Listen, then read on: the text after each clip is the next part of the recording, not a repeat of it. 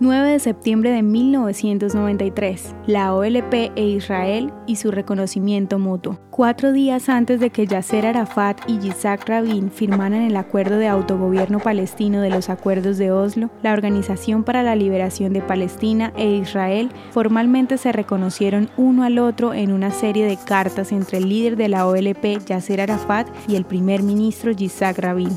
La OLP acordó renunciar al terrorismo y aceptó el derecho de Israel a existir en paz y seguridad. Además, reconoció las resoluciones 242 y 338 del Consejo de Seguridad de las Naciones Unidas en cuanto al respecto a la integridad territorial de todos los estados en la región y las negociaciones directas con Israel. Aunque Yitzhak Rabin acordó reconocer a la OLP como la única representante legítima del pueblo palestino con quien Israel podría negociar, él no no reconoció la autodeterminación palestina ni prometió ver la evolución de un Estado palestino. Finalmente, las cartas sirvieron como un preámbulo para el histórico proceso de Oslo de 1993 a 1995, el cual incluyó otros acuerdos sobre el autogobierno palestino.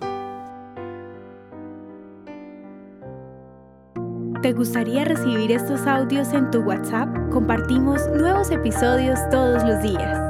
Suscríbete sin costo alguno ingresando a www.hoyenlahistoriadeisrael.com.